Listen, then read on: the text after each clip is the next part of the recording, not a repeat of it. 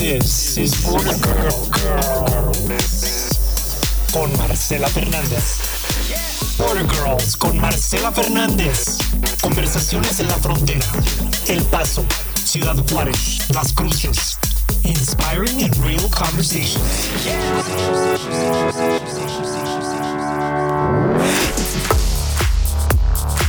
Border Girls con Marcela Fernández. Hola, hola a todos. Gracias por escucharnos. Yo soy Marcela Fernández y comenzamos con Border Girls. El día de hoy tenemos como invitada una mujer admirable a la que quiero y respeto muchísimo. Ella es originaria de Ciudad Chihuahua, Chihuahua, pero ya es una Border Girl desde hace más de 33 años y este, su pasión por los números la llevaron a obtener su licencia profesional de impuestos autorizada por el IRS y por los últimos 19 años se ha dedicado a preparar declaraciones de impuestos para nuestra comunidad del Paso. También es diseñadora de lentes de marca María Escobar Fashion Designer. Es madre de tres excelentes hijos, Ceci, Abraham y Mario. Está felizmente casada con el amor de su vida, don Mario Escobar y bueno, para mí es un gran honor tenerla como mi invitada. María Luisa Escobar, bienvenida a Border Girls. Es un placer tenerte aquí. Gracias por estar aquí. Muchísimas gracias por estar en este proyecto. Gracias, Marcela. Es para mí un placer muy grande poder estar en este podcast. Gracias, por pensar en mí. Gracias por darme esta gran oportunidad para poder, eh, bueno, llegar un poco más a la mujer hispana y gracias por, por esta gran oportunidad. Aquí estoy para todas las preguntas que tú tengas. Espero poderte ayudar. Bueno, pues bienvenida y, y muchísimas gracias nuevamente. Eh, quiero nada más mencionar que pues yo te conozco desde hace muchos años y, y, siempre te he dicho Pili. ¿Te molesta que me mencione contigo como Pili? De ninguna manera, Marcela. perfecto. Entonces, este, pues bueno, Pili, em, dime cómo llegas a esta frontera tú, cómo te haces una border girl. Ah, me, bueno, yo llegué a ser una border girl eh, por culpa de mi esposo. Te voy a hablar exactamente como lo quiero culpar, honestamente. Está perfecto. Mi esposo em, eh, fue, era una, él no es mexicano. Entonces él no estaba viviendo en México conmigo. Y bueno, pues no se halló mucho al sistema mexicano, que es hermoso, estamos de acuerdo, ¿verdad? Y él también, ¿eh? te soy honesta. Pero finalmente él toma la decisión de hacerme una invitación para ser más elegantes, de venirme al Paso, Texas. Y yo no sé en qué momento acepté y agarré tres hijos y me aventuré. Aquí, aquí estoy, Marcela. Wow, qué padre. ¿Qué, ¿Él a qué se dedicaba cuando tú lo conociste? ¿Y cómo es que llega Mario, tu esposo, aquí al Paso, Texas? ¿Qué, ¿Qué, lo hace llegar aquí? Ok. Mario, mi esposo, no era mexicano era guatemalteco, es guatemalteco, perdón. Eh, llegó a Chihuahua porque se enamoró de la clásica mexicana de que mm, probablemente le iba a dar escobazos, Marcela, te voy a ser honesta. pero no creo que le fuera a dar escobazos, pero yo creo que sí. Pero eh, llega a Chihuahua y, bueno, es este, muy querido por mi familia, un joven guatemalteco ex militar eh, nieto de un vicepresidente de Guatemala, que fue el señor Factor eh, Méndez. Y bueno, él este, llega y sin encontrarse muy bien y muy contento con el sistema mexicano, me convence y viajamos a esta frontera con tres hijos. Ok. Entonces, bueno, dime, tú viviendo en Chihuahua, ahí naces, ahí creces, tu infancia fue en Chihuahua. Totalmente. Ok. ¿Y tu primer encuentro que tú pudieras decir, bueno, esta fue la primera vez que tuve mi encuentro con Estados Unidos? ¿Cuándo fue? Estados Unidos era en mi adolescencia venir a... Mi mamá me platicaba muchísimo porque ella de niña venía mucho, bueno, ya sabes, nos mencionaba que JCPenney, que Casablanca, este, todas las, eh, la popular, grandes tiendas de, departamentales que estaban aquí en El Paso. Entonces a mí me llamaba la atención. Entonces, en cuanto pude venir y agarrar un pasaporte americano, bueno, de, turista, claro. me venía de compras de joven, que me venía, era bien aventurar, aventurera. No creas que me venía en carro, me venía en un camión y llegaba a la central camionera en Juárez y me venía caminando a hacer compras porque me, me creía muchísimo porque iba con las grandes compras de Lerner, Ay, sí, me acuerdo la popular. eh, perdón, no recuerdo muchas de las tiendas, pero sí creo que eran pero mi felicidad. la popular era aquí en el centro. Olvídate, iba ya una con clásica. con la, el, el, el, último grito a la moda del vestido para ponerme en la próxima fiesta en mi adolescencia en Chihuahua, obviamente, ¿verdad? Sí. Y con los dulces riquísimos que vendía The Crest eh, no recuerdo muchas tiendas, pero eran, eran muy padres, eran tiendas muy padres y caminabas el centro. Ajá, todavía no estaba, todavía no estaba Bassett Center. Entonces no te quedaba otra alternativa más que caminar en el centro y comprar en las tiendas departamentales y un que una que otro chinito, ¿verdad? que también en veces te, te gustaba. Y tenías que, yo al menos tenía que terminar en la Plaza de los Lagartos comiéndome un hot dog. Ah con una soda Una bien fría de Sprite porque estaba agotada de las de las, Ah, todas de las las- del shopping, todo del el día de la shopping. caminada y traer todas las Exacto. compras, sí, ¿verdad? padrísimo, Marcela, de veras que fueron tiempos increíbles, de verdad. Sí, claro, me imagino. Esa fue mi experiencia Sí. viniendo a Estados Entonces Unidos. tú tenías muy claro desde pequeña que había otro, o sea, Estados Unidos era otro país Sí, y que tú venías de vacaciones, de compras y tenías muy, o sea, creciste con eso muy natural también. exacto. ¿Alguna vez de niña anhelaste con venirte a vivir acá?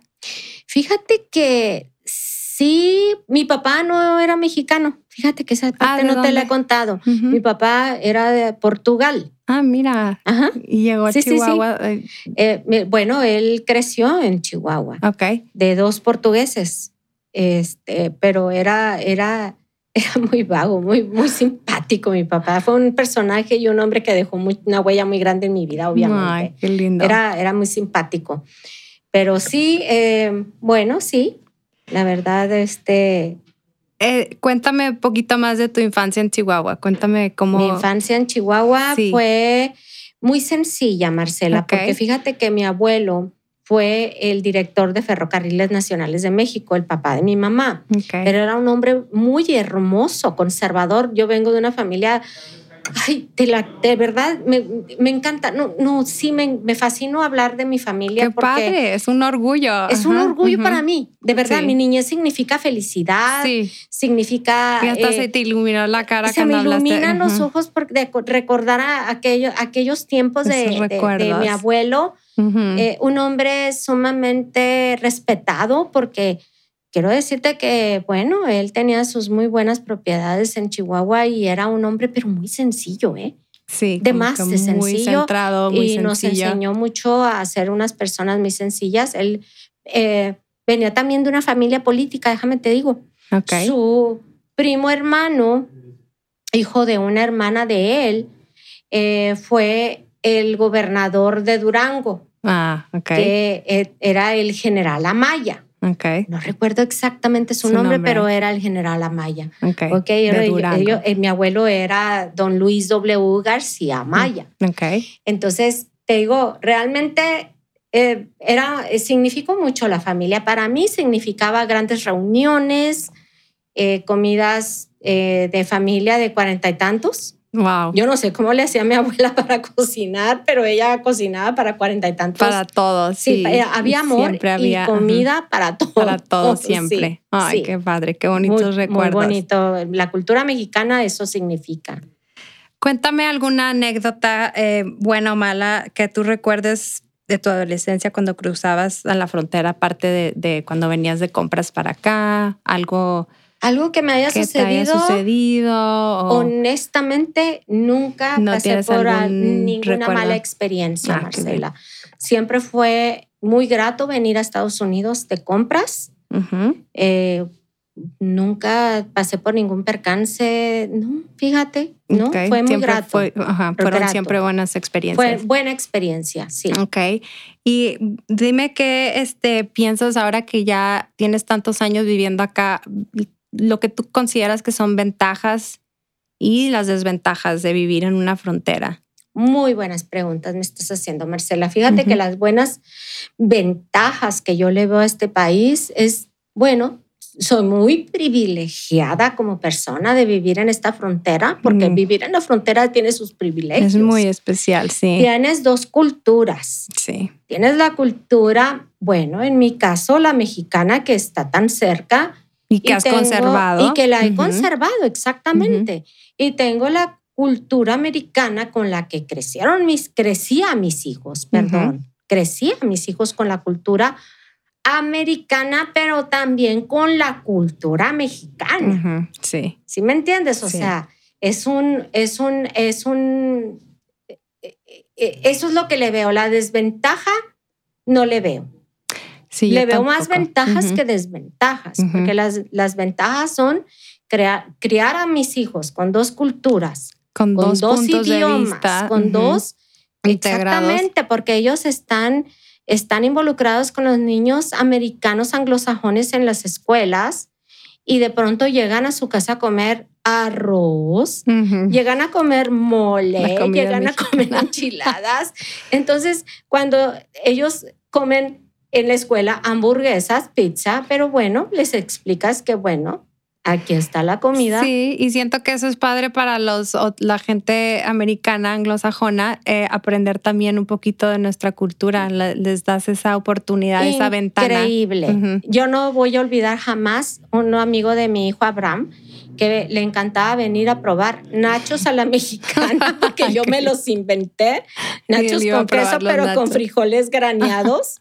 Entonces tenían su toque mexicano. Súper mexicano. Es un choque, ¿me entiendes? Pero es, es bueno, es, es bueno cuando lo sabes sobrellevar, ¿me entiendes? Con tus hijos. Sí, claro, claro que sí. Y dime este, las ventajas que para ti es tener dos idiomas y, tanto también para haberles enseñado a tus hijos la importancia de tener los dos idiomas. Oh, para mí es muy importante que mis hijos tuvieran los dos idiomas porque hay doble oportunidad, ¿me entiendes? En todo, en todos los sentidos. En trabajo, en comunicación. Entonces, para mí es una gran oportunidad, es una, puerta abierta mucho más abierta de vivir en la frontera. Eso es, es de verdad como no lo quiero decir en inglés amazing, pero no, sí, realmente es, vale es amazing. It's amazing, sí. De verdad, porque la palabra amazing para mí tiene como más brillantez, ¿verdad? Decirlo, ¿verdad? Sí. Sí, y o sea, lo había comentado en otro en otra entrevista, en otro podcast que precisamente hay mucha gente que se viene de México y como para integrar, perdón, a sus hijos, les empiezan a nada más hablar el idioma puro americano, puro inglés, perdón. Entonces, siento que pierden ese, el, segundo idioma que es tan importante. Y si se ha perdido, hay mucha gente que crece ya, hijo, es que a mí mi mamá no me habló el, el español y lo perdí, me hubiera gustado. Y entonces a mí me gustaría que que la gente que nos escuche este, siempre esté consciente de, de, pues ese detalle de cómo, cómo es una oportunidad también, es una, es una arma para, para, para bien, ¿no? De la persona. Entonces, que, que, la gente siga este, hablando en español. Que continúe, su cultura. Sí. Te voy a decir, Marcela, y ese es un problema que yo no me, te voy a ser honesta, no me gusta. Es un problema que no aprecio mucho porque yo como mexicana, yo pude convivir esa cultura y tuve el mismo miedo. Claro. La misma inseguridad que esas, esas mujeres están sintiendo, ¿me entiendes? Claro, sí. Pero no les voy a robar a mis hijos el otro mundo de oportunidades. Exactamente, hablándoles únicamente inglés. O avergonzándome de que hablo español y hello, soy mexicana. Exacto. Pero mis hijos. Tiene uno que siempre Eso fue lo que más abrazaron. El orgullo primero fue, bueno, somos mexicanos con la gran oportunidad de vivir en este, este gran país. Sí, que es increíblemente. Y tenemos la fortuna de estar en una frontera para hablar los dos idiomas y convivir dos culturas. Dos culturas, sí. Ajá. Sí, dos culturas muy bellas también. Así es. Eh, mencióname un lugar favorito que tienes desde a lo mejor que desde hace años, que, que, todavía tienes tradición de ir, de comer a algún restaurante, a algún barecito, o hasta un parque que todavía hasta la fecha sigues, sigues yendo? Ay, Marcela, esa pregunta sí me la hiciste tan difícil porque fíjate que a mí me encanta todo el paso, me encanta, yo disfruto, fíjate que todavía hasta la fecha mi esposo me lleva ciertas ocasiones a Juárez, ya sea hasta ir a comer y a tomarme una margarita. ¿eh? Pero desde que empezamos a entrar eh, a El Paso me recuerda muchísimo, bueno, el centro del Paso para mí significaba compras.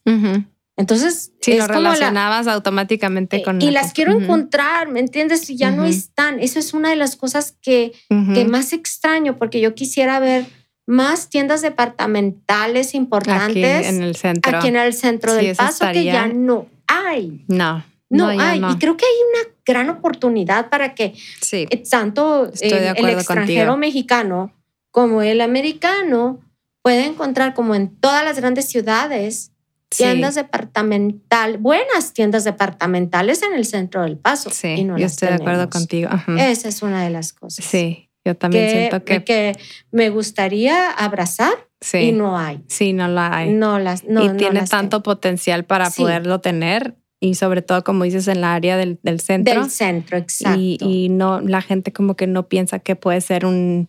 Tiene mucho potencial, yo lo veo. Yo también, definitivamente, sí. Muy, muy buen punto eso. Este, dime, em, ¿qué tan seguido vas a Juárez? ¿Qué tan seguido? Fíjate que sí voy a Juárez. Ahora voy un poquito más porque ya estoy entrando en una edad y, no te lo iba a comentar, pero bueno, este, yo trabajé 11 años en México, entonces ando ah, viendo que una amiga me comentó que yo podía tener posibilidades de una pensión mexicana. Bueno, dije, ¿por qué no? Todo ah, suma mi edad. Pues sí. Entonces he tenido que estar yendo porque no, no contaba ni con documentos mexicanos porque desgraciadamente son tantos años viviendo en este país que perdí ciertos documentos que yo tengo que tener como mexicana, tengo doble nacionalidad. Ok. Entonces tengo que estar yendo a hacer algún tipo de, de, trámites, trámites en Juárez. Entonces ahora aprovecho más para ir y conocer un poquito más que me perdí, de que tengo derechos como mexicana a tener ciertos documentos. Y bueno, pues aprovecho para ir al supercito y traerme mis cositas mexicanas. Los mexicanos. Y de pasada invitar a mi novio, que es mi marido, a tomarme una rica margarita en algún restaurante. Ay, qué padre. Sí, es seguir disfrutando la vida y de la, de la ventaja de cruzar en el mismo día ir y venir, ¿verdad? así vienes el mismo día. Todo pasa, ¿eh? pasa mucho. Sí. Llego agotada también a la casa, te, lo, te soy honesta. Sí, sí, es como un día de campo. es un día de campo. Sí, así es. Dime qué piensas que le falta a esta frontera. Mucho. Ok. ¿Te lo digo? Sí. O Siempre he soñado, ¿eh? Menciona. Soy soñadora muy grande para esta frontera. adelante. ok, se me antoja que esta frontera tuviera un, uh, tenemos un río. Sí. Ok, fíjate, ahí te va mi sueño. ¿eh? A mí se me antoja tiendas grandes, departamentales, se me antojan restaurantes sobre un río donde puedas caminar. Ok. Eh, que pudieras encontrar cafés, restaurantes, bares, ¿por qué no? A mi edad me echo mis margaritas. y bueno, pues este, yo creo que sí tiene mucho potencial más turístico esta ciudad, que no la estamos aprovechando. Sí. Eh, yo creo que necesitamos, no quiero hablar de política, pero creo, que necesitamos eh, personas más interesadas en desarrollar un poco más el turismo. Más y que lo puedan entender el turismo que podemos tener aquí. Eso es lo difícil, pero espero que ojalá que pronto alguien llegue y lo pueda entender. Claro, sí. ¿Verdad? Sí. Porque si no, pues bueno, la ciudad en sí es linda, Sí. Pero, ¿verdad? Pero pudiera ser es mucho más, sí. Es un plus. Claro, claro. Y sí estaría increíble también para toda la gente, porque mucha gente siempre está con la visión de que van de viaje a otro lado y no, no necesariamente tiene que ser muy lejos. Pueden, sí, o sea, dentro de Texas van y, y, ay, es que está más padre, más lugares y más aquí, más allá y se quieren ir a vivir a otro lado cuando aquí pueden. Aquí hay potencial. Espero que lo, pronto lo pueda alguien entender.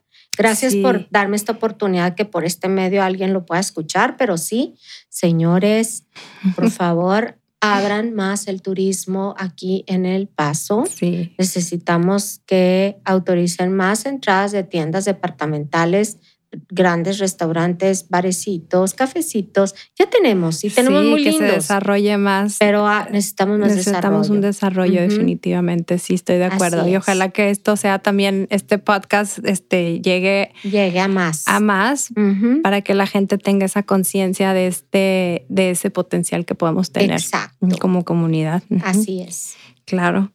Eh, cambiando un poquito ya de tema, Pili, eh, dime si tú te consideras este, una persona religiosa. Ya sé que lo hemos platicado entre tú y yo, pero cuéntame de, ah, esa. Bueno, yo creo que todas las, los seres humanos tenemos un lado religioso. Okay. Eh, bueno, yo tengo el mío. Okay. El mío es muy sencillo. Es muy, muy sencillo porque es nada más ¿qué te puedo explicar? Es, uh, es un estilo de vida para mí. El, Y para tu, mí. Tu religión o tu o, espiritualidad también, o sea, puede ser una, para, o sea, mucha gente considera una religión ser espiritual, que en realidad no se me hace que, para mí personalmente no se me hace que va de la mano, pero a lo mejor a veces la gente lo puede confundir. Eh, que la religión sí es espiritual, pero también hay la espiritualidad individual que no tiene que tener una religión específica. Exacto. ¿Verdad? Exacto. Es un tema un poco eh, profundo, Marcela, pero voy a tratar de, contestar tu pregunta. Para mí, em, bueno, este, todo el mundo tiene ese lado, como te comenté, religioso, pero uh, yo creo que hemos sido hechos todos los seres humanos a imagen y semejanza de un Dios. Entonces, para mí es, eh, es tenemos que ser como Él. ¿Me entiendes? Sencillos, no tiene que ser tan profundo, tiene que haber una, un balance sí. para mí. Sí. Eh, yo practico religión judía. Okay. Entonces mi religión es muy sencilla, es muy, yo la veo como un estilo nada más de vida y que me ha encantado y que me gusta. Sí. Porque no es muy profundo, es nada más de obediencia, de hacer ciertos rezos, tienen mucha importancia para mí, pero con todo el cariño y el debido respeto que todos tus uh, concurrencia tiene, eh, yo amo y respeto cualquier religión que cualquier persona practique. Ok, claro, sí.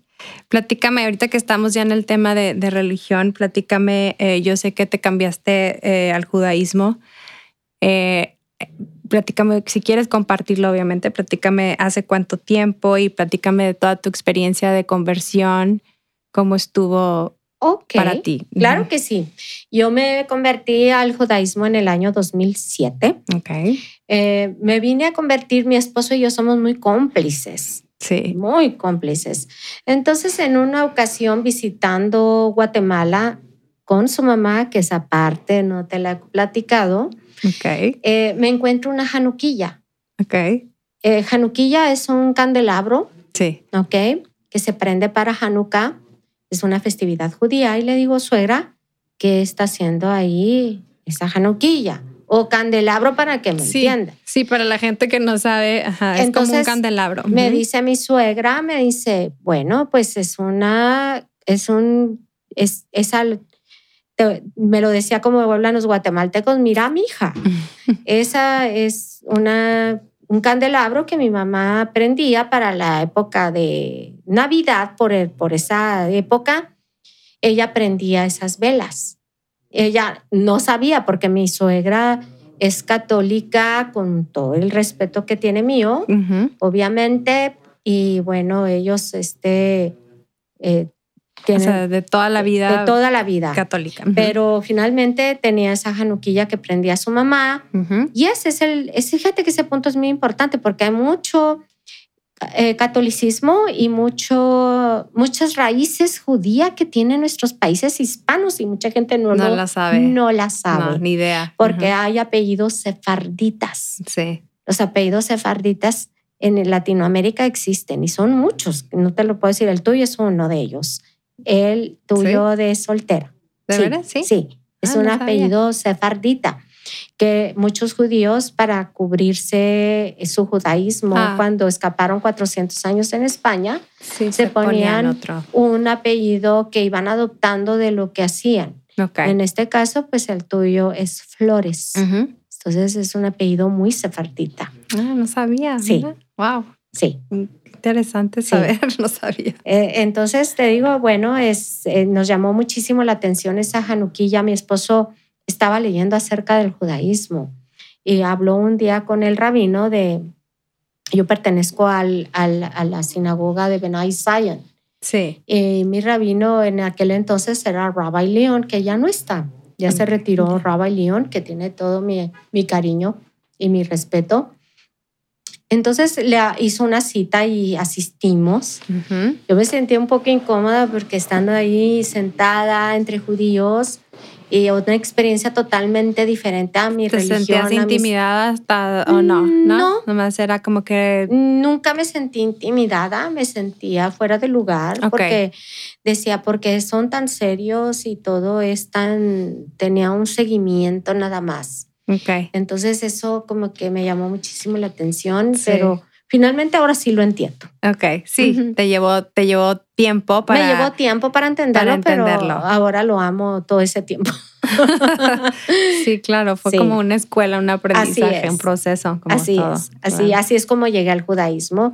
Y fue un proceso de, también de enseñanza, porque bueno, tuve que tomar clases de hebreo, tuve que aprender a leer hebreo impresionantemente, o sea, se me hace algo muy difícil. Bueno, para mí siento que se me haría complicadísimo. No, es nada difícil, Marcela. Fíjate que aprenderlo toda lo que es la Torah son puras, este, son jeroglíficos, no son letras. No, no Entonces tienes toda la, la, lectura de la Torah es, es en total 100% en hebreo. Entonces, bueno, qué impresión. Tienes que aprender a leer hebreo, ¿verdad? Sí. Sí, aparte no te puedes hacer judía a menos de que tengas... Eh, tienes que pasar por una conversión. Si es una conversión, eh, tardó un año mi conversión, la mía la de mi esposo. ¿Y tomaste clases, tomaste... Este, todo, clases de hebreo y mi esposo, obviamente, él, bueno, pues tiene raíces judías. Y cuando me vengo a hacer mi DNA, descubro que yo tengo un 4% de judaísmo, ashkenazi. Es un judaísmo europeo. No parezco, ¿verdad? Pero sí lo soy. No, igual eh, sí. sí. tengo, tengo, pues sí, mis abuelos eran, acuérdate, eran eh, mi papá de, de, Portugal. En Portugal. Entonces sí puede que tenga esas raíces tan fuertes. Sí. ¿De, dónde? No sé. Africanas, maybe. Pues me hace que todo el mundo tiene un porcentaje. Un porcentaje, sí, así es. Correcto. Qué interesante, Pili. Sí. Dime, este, ¿qué aprendiste de esta experiencia, de este cambio? ¿Qué fue lo que más ha marcado este cambio para ti? En, en estar viviendo en dos culturas, en estar en Estados Unidos. No, ahorita eh, ya el, haberte cambiado esta ah, religión, y qué ha sido lo que más has aprendido de, Ay, este no quiero verme muy presumida, pero bueno, te lo voy a decir. Yo creo que niveló muchísimo mi vida me centró muchísimo a ver las cosas. Sí, sí, totalmente. Eh, puedo ver las cosas ah, en mi punto de vista con mucha... Con, más sabiduría. muy no, fíjate que tú puedes ser más inteligente que yo. La verdad. Eh, yo creo que más que todo es como cuando pones en una balanza y todo se nivela, siento que eso pasó en mí. Esa es mi experiencia. No quiero decir que la gente se convierta. Ni no, no, eso es muy personal, y cada quien obviamente. Obviamente, cada quien tiene mi respeto en su religión, su creencia y su fe. Claro, y yo la amo juzgas y, respetas, obviamente, pero ajá, para ti en lo personal fue un cambio que te dio un balance. Un balance muy grande para ver las cosas, no tanto para cómo sentirme, no, sino... más bien para ver eh, eh, o sea, tu vida de un punto de vista mucho más este, objetivo, a lo mejor. Para mí eso, eso, eso es exactamente Exactamente, Marcela. Muy objetivo todo el, punto de vista de cómo veo las cosas ahora. Mm, sí. Tienen más sentido. Sí. Las comprendes mejor y hasta comprendes a la gente a lo mejor alrededor de ti. Puedes entender más. Eh, bueno, yo, bueno, eso es mi experiencia, no como judía, sino como judía, como he crecido judía.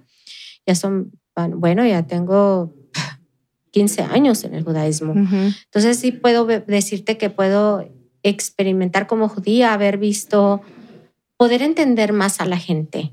Claro. ¿Me entiendes? Poderla ver, entender, creer en ella, amarla como es, abrazar a las personas tal y como son. eso, eso es algo hermosísimo, ¿me entiendes? Entonces, realmente sí trajo muchos beneficios a mi vida.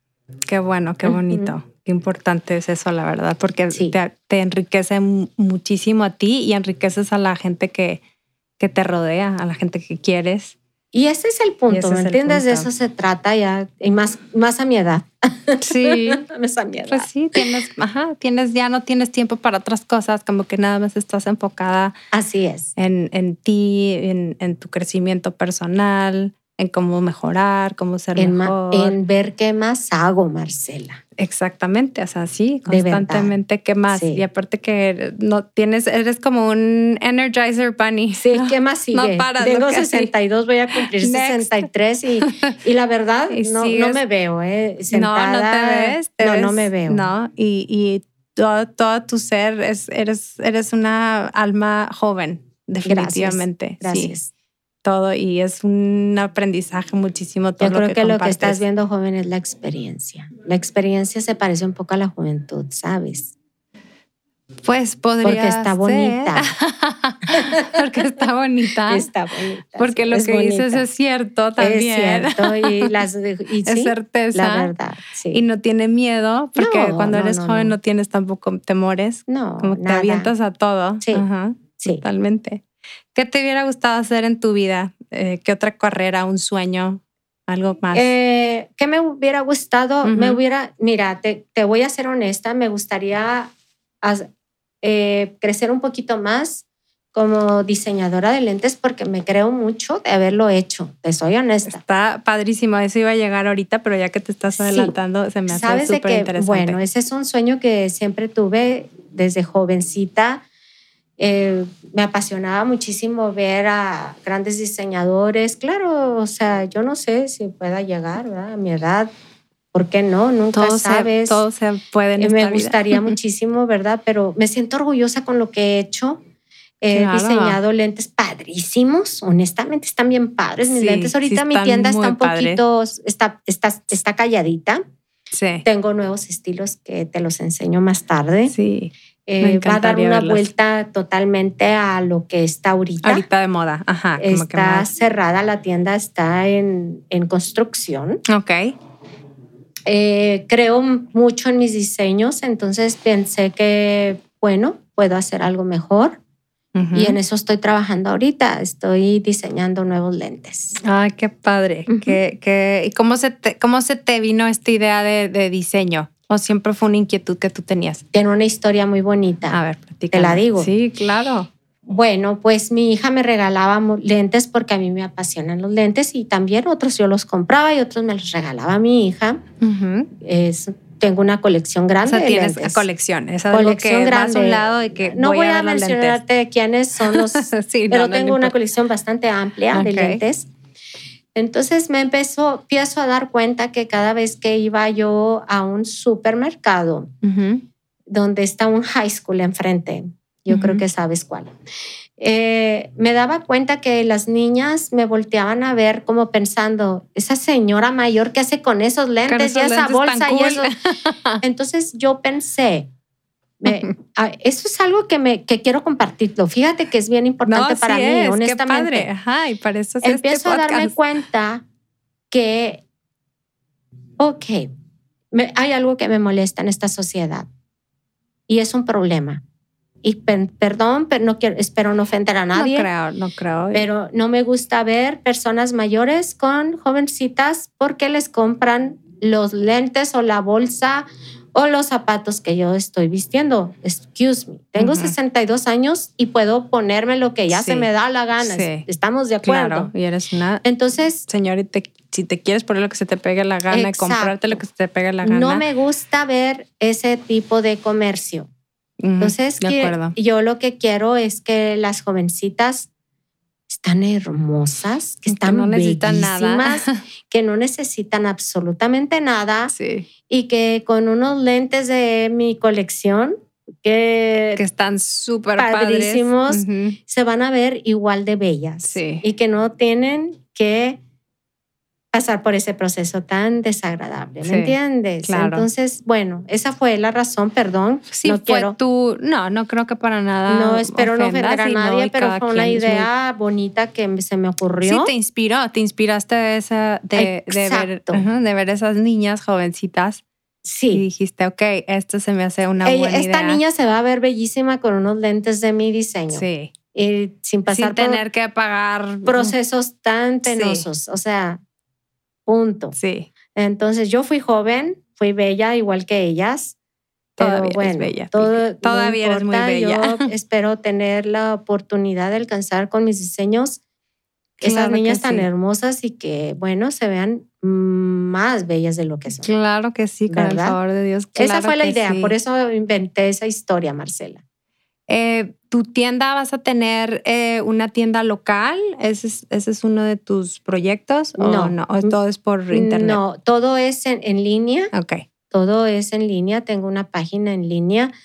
Como te repito, ahorita está en construcción. Va a haber un cambio diferente porque bueno, ya también me abracé un poquito yo y creo un poquito más en mis diseños y estoy creando algo nuevo y un poquito más bonito. Algo, algo mejor viene. Claro, sí. Ya más adelante que, que, ya tengas todo ya listo, me, me, me dices y lo podemos comentar en, claro algún que sí, otro va podcast. A ser un placer para mí, Marcela. Y lo compartimos para la gente que nos escucha. Así va a ser. Así va a ser. Sí, sí es, va a ser un honor para mí. Qué padre, Filipos. Felicidades y mucho éxito también con eso. Gracias. Y, y por, por, lo que he visto yo, están padrísimos. Me encantaron también, súper modernos. A mí me encantan, aparte de los lentes grandes. Tienes de todo para todo tipo de, caras. Sí, así es.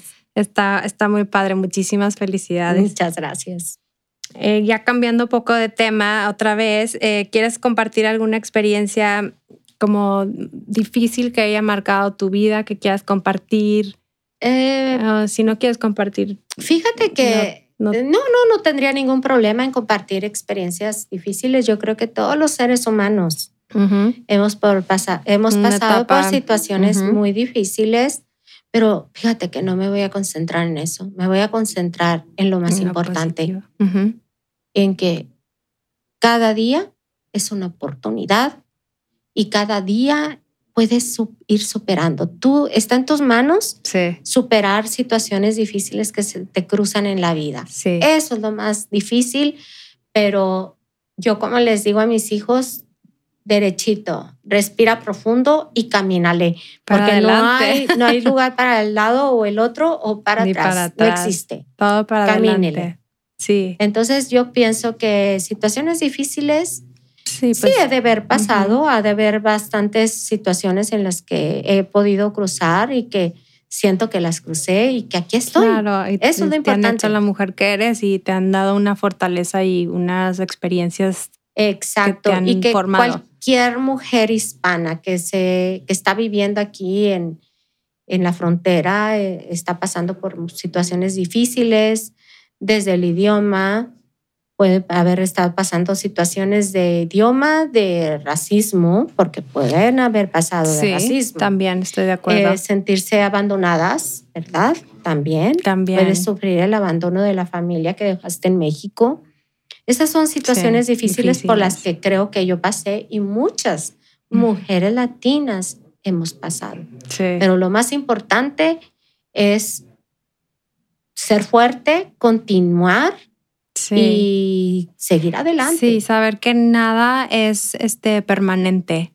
No. O sea, todo pasa y todo tiene, la verdad, como dicen, hay una luz al final del Y sí existe, te lo prometo que sí hay. Esas son las situaciones difíciles que yo creo que pude haber pasado y que también mucha de nuestra comunidad puede estar pasando. Claro, sí. ¿Verdad? Y yo las, y siempre yo las exhorto a que continúen, que que no es el fin del mundo, que todo continúa y que es para un bien. Sí. Y que viene, y viene lo bueno, ¿verdad? sí. Viene lo bueno, no hay que ver nada más lo, lo difícil que están pasando, sino que al final del camino es cuando abrazas esas bendiciones que te van van a, darte el fruto. Cuando veas a tus hijos graduados de universidad, que veas a tus hijos que dominaron dos idiomas que tú no hablas, porque yo hasta la fecha, bueno, pues hablo inglés, español, pero todavía un poquito difícil mi inglés, pero ¿qué importa? Pero te has dado a entender. entiendes? no importa. Entonces ese es el no reto se más cierra el mundo. Es a lo mejor también nada más tener esa visión y estar siempre pensando que se, sí.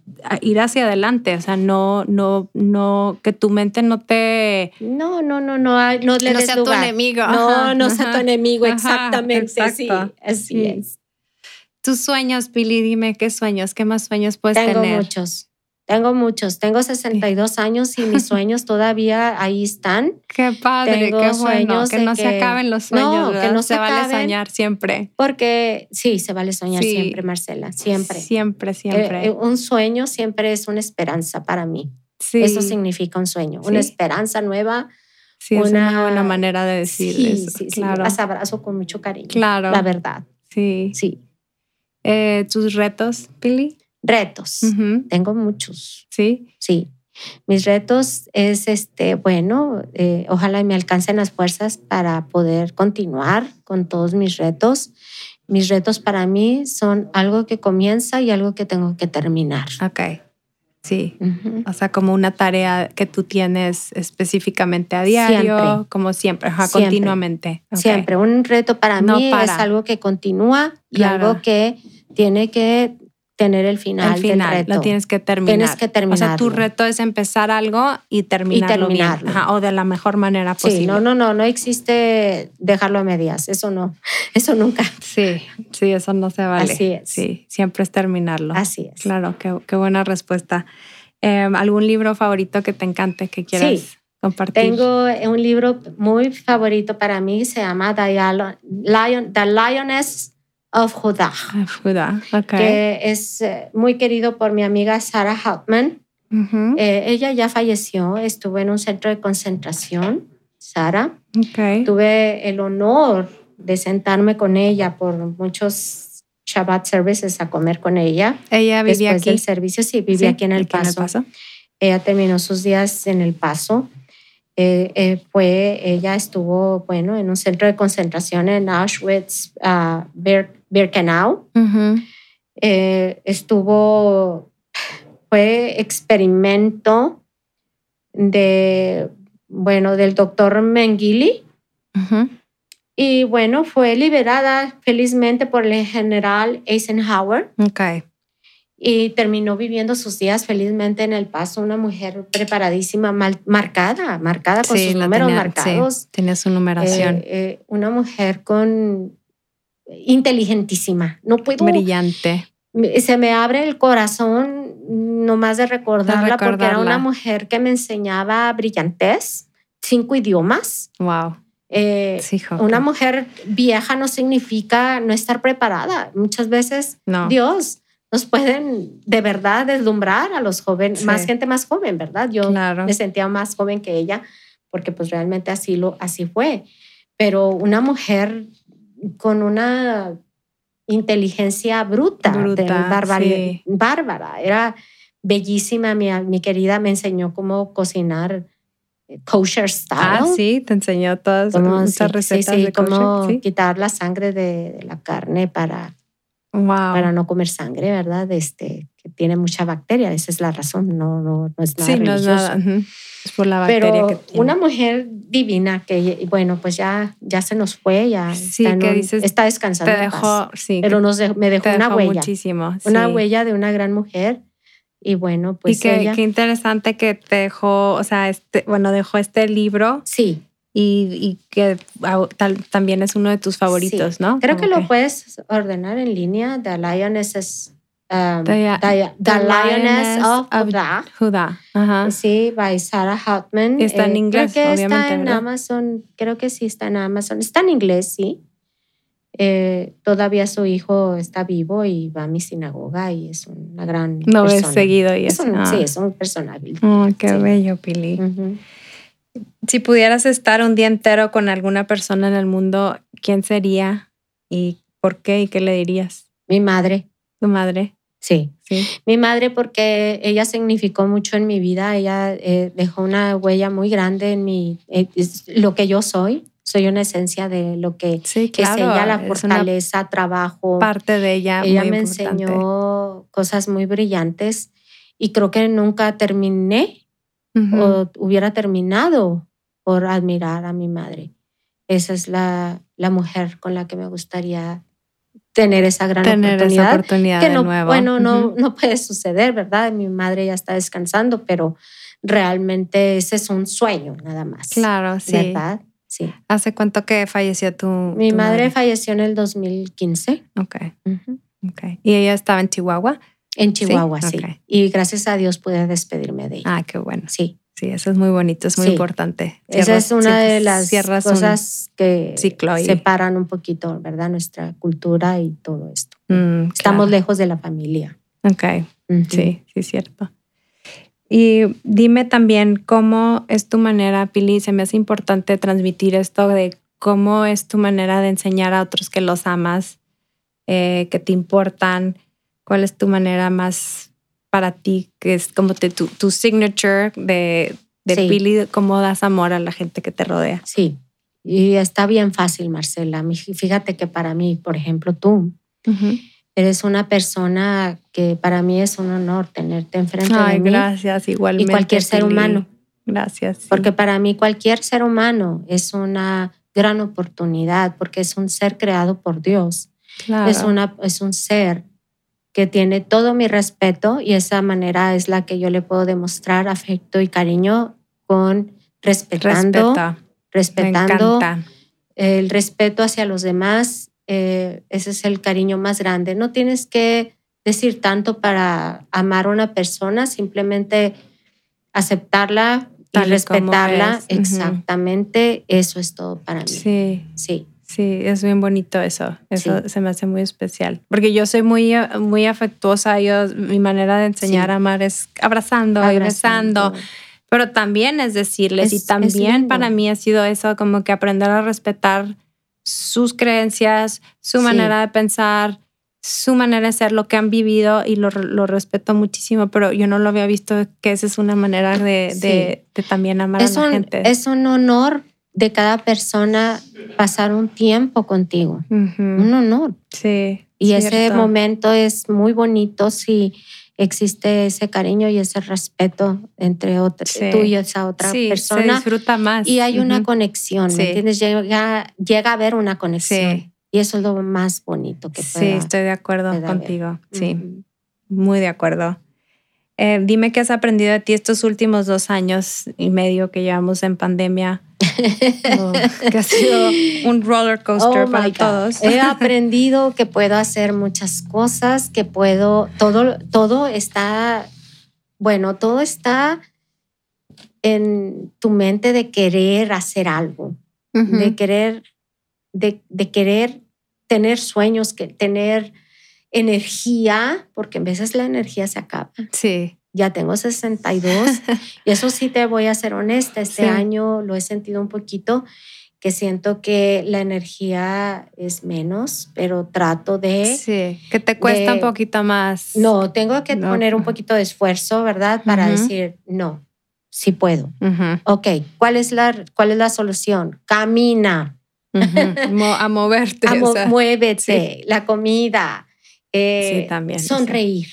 Eso también te trae una felicidad enorme el verle el lado bueno a las situaciones difíciles. Siempre, sí. ¿Entiendes? Y, eh, y, sonreírle. Sí. Me, me, encanta y en eso me parezco a mi mamá.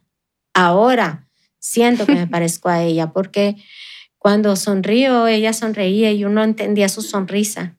Y decía, pues, ¿de qué se ríe? ¿De qué está? Ajá, ¿de qué se Pero eso es. Sí, que le sonreía la vida. Ajá, Sonreírle a, pesar de las dificultades, siempre tenía la mejor actitud.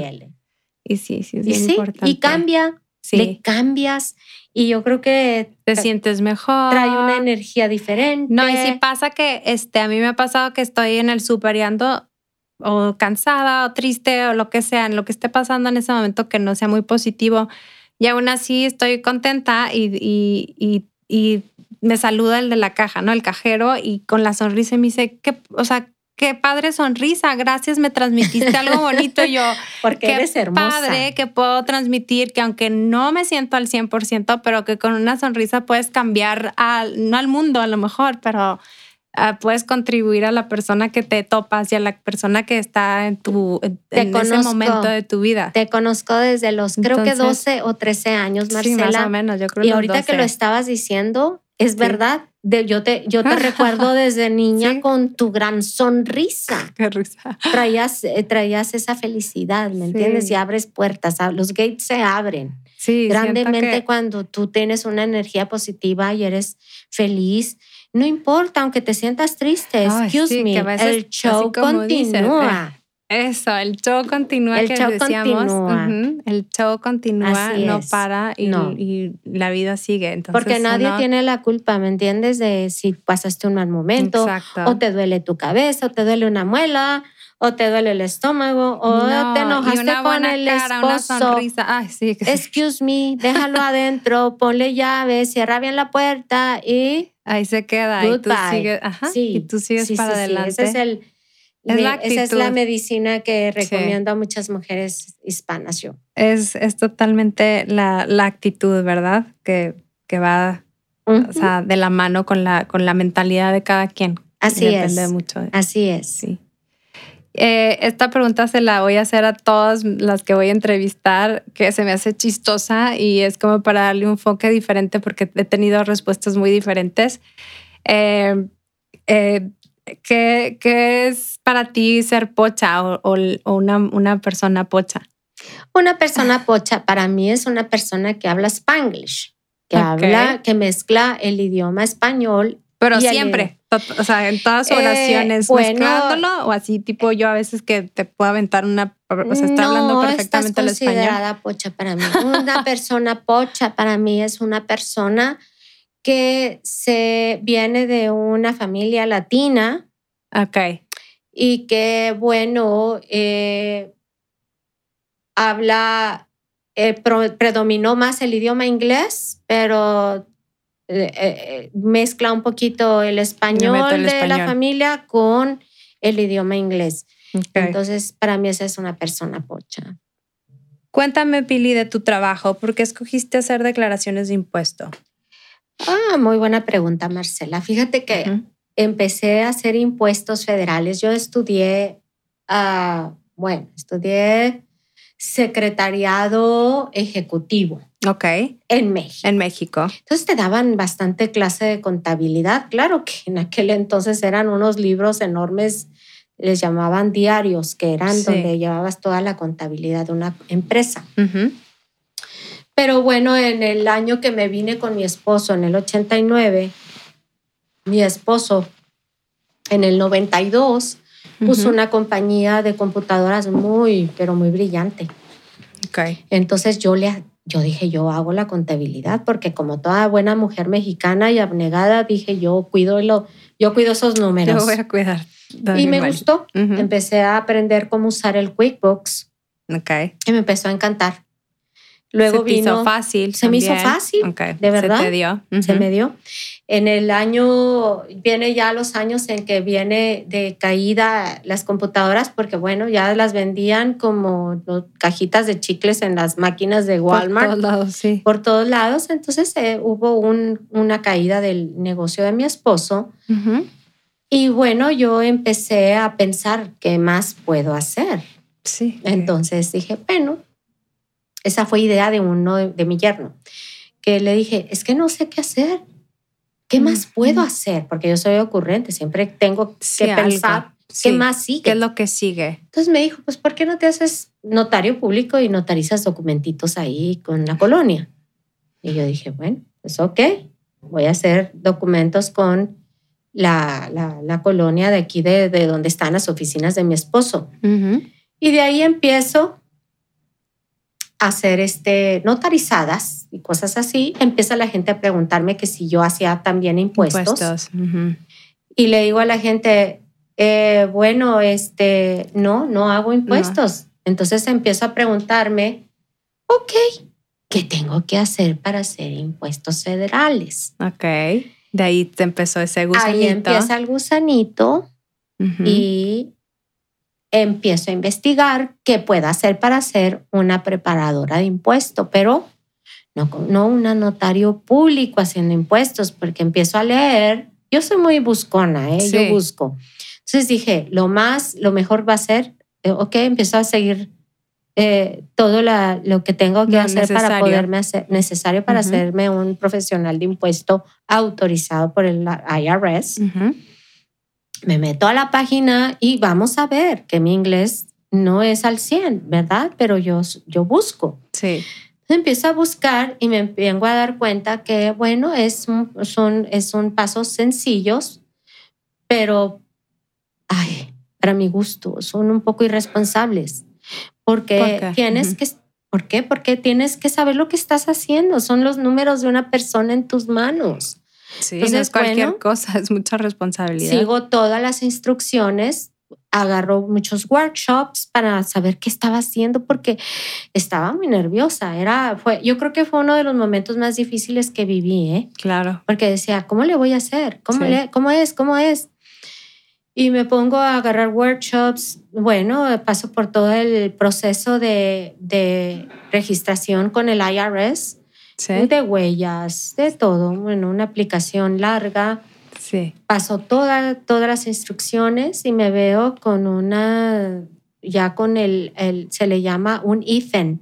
Okay. que es un número de, de, identificación, identificación como, preparador, de impuesto autorizado. Certificada a lo mejor. ¿no? Exacto. Entonces, bueno, empiezo a hacer impuestos con un poco de temor. Gracias a Dios que empecé con muy pocos clientes y que me fue muy bien. ¿No? de verdad. Pero estaba tomando muchos workshops. Entonces, em, con el tiempo empiezo a darme cuenta que empiezo a darme cuenta que es mi pasión, que los números eran sí, lo máximo, las calculaciones, que los números son números del 1 al 9 y 0, 0, 0, 0, 0, cambian nada más ahí. y que todo es una combinación entre brackets y leyes. Esos son los impuestos federales, ¿sabías? No, no sabía. Son leyes y números. Y números. Leyes tributarias combinadas con números. Entonces, en el 2012 me pongo a estudiar y me meto de lleno a estudiar la circular 230, que es un, son todo lo que es tu 1040 y leyes tributarias. Okay. Y aparte agarro también a Federal Laws con, con SFX. Ok, wow. Es University Online. Sí. Y me pongo, digo, no, yo tengo que saber de qué, qué más, qué más sigue, ¿Qué sigue, de qué se trata. Entonces me pongo a estudiar. y más preparada estás, entre Exacto. más te informas, sabes, y, aprendes. ¿Sabes qué? Que a mí me da mucha tristeza ver que el latino no pregunta. No. No pregunta. No, no, es curioso. Entonces, lo general. me he dedicado estos 20 años haciendo impuestos federales, explicándole a mis clientes que Educándolos. son... educándolos de, señor, un notario público no puede hacer impuestos. Señor, usted tiene todo el derecho de preguntar si esa persona que usted eligió para hacer su declaración está, autorizada, autorizada, puede ir al irs.gov y buscar en la lista de los profesionales autorizados. Que, estés ahí en esa por el zip code le va a enseñar quién está ahí. Wow, qué interesante. Entonces, eso es bien importante para la comunidad porque hacen impuestos federales a tientas y ciegas, como decía mi mamá. Y eso es lo incorrecto. entonces, esa es la diferencia. Que no nos veamos tontos como latinos, que nos veamos. Que cuestionemos que cuestionemos más y preguntemos, más, Nos informemos. Exacto, no pasa nada. Con preguntar, señor, señora, disculpe, usted está autorizada. Y chica, vas al irs.gov. No le voy a hacer propaganda al gobierno federal, pero, bueno, es ahí donde puedes ir a buscar en la lista por el código si esa persona está completamente, completamente autorizada. Así es y con la preparación que se lleva. Sí. ¿Cuánto, cuánto tiempo a ti te tomó prepararte para, para estar autorizada? Bueno, para agarrar todo lo que son mis diplomas de la circular 230 y leyes federales, pues bueno, sí fueron casi los dos años. Dos años. sí. Ok. Eh, ¿Qué son los requisitos que, necesitas para, para El requisito es, bueno, tener una diploma de high school y querer hacer Ok. ¿Y qué te gustan los números? Y a partir de, o sea, a partir de los 18 años, o sea, cualquier joven que se gradúa, que a lo mejor dice, bueno, a lo mejor ahorita no quiero estudiar una carrera, y, pero sí me gustan los números. Tiene que gustar, porque no nada más es del 1 al 9 y los ceros. Claro. Es es, es, mucho calculaciones de brackets. Complicado de lo que parece. Están, No, están interesantes. es como un juego de ajedrez en la que ya me encanta jugar, porque digo que este, hay capacidades de aquí a aquí y ok, aquí cabe este número, este número no va a caber aquí. Y lo quito.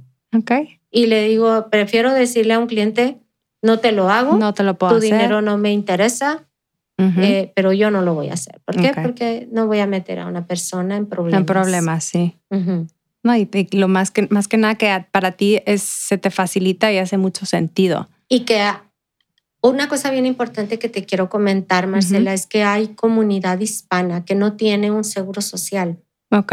Y que puede hacer impuestos. Ok.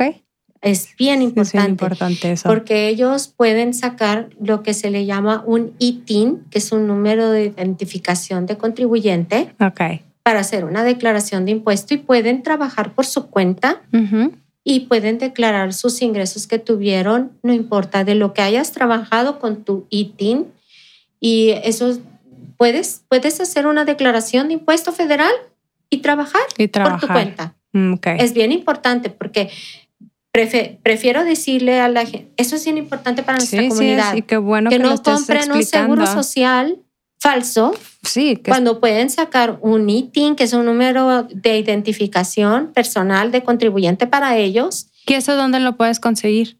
El mismo preparador te lo puede ah, tramitar. Ok. Ah, y puedes tramitar tu ITIN y trabajar eh, por tu cuenta. Por tu cuenta. Y hacer, una, declaración federal para que cuando tengas la oportunidad de alcanzar el sueño americano, tengas ese récord de que has estado haciendo tus impuestos, que has trabajado. va a ser más fácil. Claro, tienes un récord ahí. Sí. Claro. Esas son mis recomendaciones. Ah, qué importante que nos comentas esto. Sí, porque cuánta gente yo creo bueno, que... sé poco, pero de lo poco que sé, me gusta dar buen consejo a los latinos porque, no, está perfecto, sí. Hay que hacerlo. hay, que hacerlo. Es una responsabilidad de ayudar y apoyar. Sí.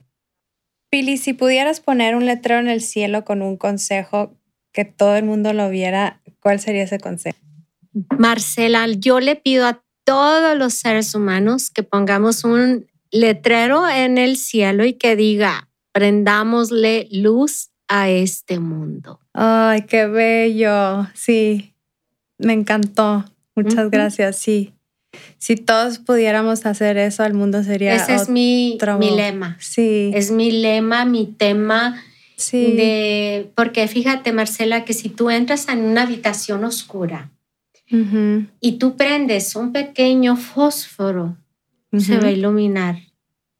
Y si cada uno de nosotros como seres humanos prendemos una pequeña lucecita en medio de la oscuridad, podemos crear un mundo mejor. Totalmente de acuerdo. Prendamosle luz a este mundo. Claro, y más ahorita que estemos viviendo tiempos tan difíciles. Muy difíciles, de mucha oscuridad. Se me hizo súper bonito y me encantó. Gracias, Marcela, te doy, te agradezco muchísimo. gracias a ti. Esta gran oportunidad de haber expresado me siento muy afortunada, de verdad. no, al contrario, yo estoy muy afortunada de que estés aquí de conmigo. De verdad, es un honor para mí poderte haber contestado estas preguntas que están bien interesantes, de verdad. ¿eh? me encantó que sí te hayan gustado. Me encantaron. Nunca, o sea, yo las hice unas, este sí, conforme la persona las hago un poquito, las redacto, pero estoy tratando de hacer las mismas preguntas para ver qué respuestas tenemos lo de, que me cada persona. Lo que me gustó cada una de tus preguntas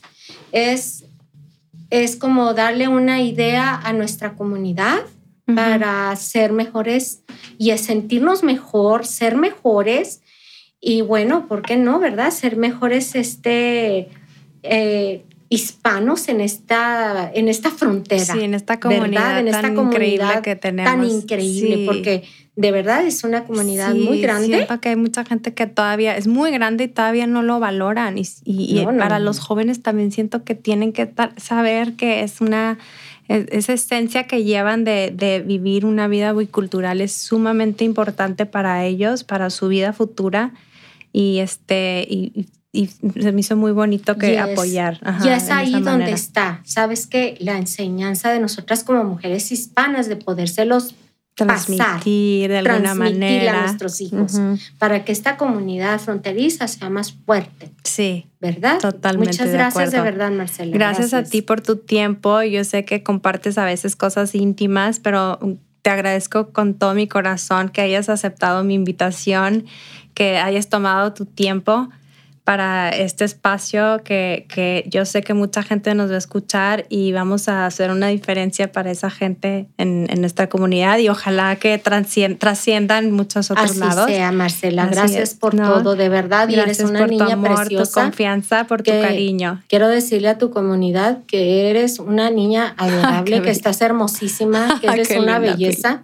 Y que tienes un ángel de verdad. Gracias. Tienes un ángel hermoso. Gracias, ¿eh? Pili. Te agradezco muchísimo. Yo también te amo. Gracias por este regalo que me das. ¿eh? Por esta oportunidad y por confiar en mí, porque no se me da mucho de hablar en público, pero gracias por, por esta tú confianza. Invítame, yo vuelvo. ¿eh? sí, luego lo vamos a hacer y un tema específico. A lo mejor estaría padre. Sí. Te quiero. Yo también te quiero. Muchas gracias por todo. Gracias, Bueno, pues muchas gracias a todos por habernos escuchado el día de hoy. Eh, les agradezco muchísimo su tiempo y pues nos vemos hasta la próxima en esto que es Border Girls. Gracias, yo soy Marcela Fernández. Border Girls con Marcela Fernández.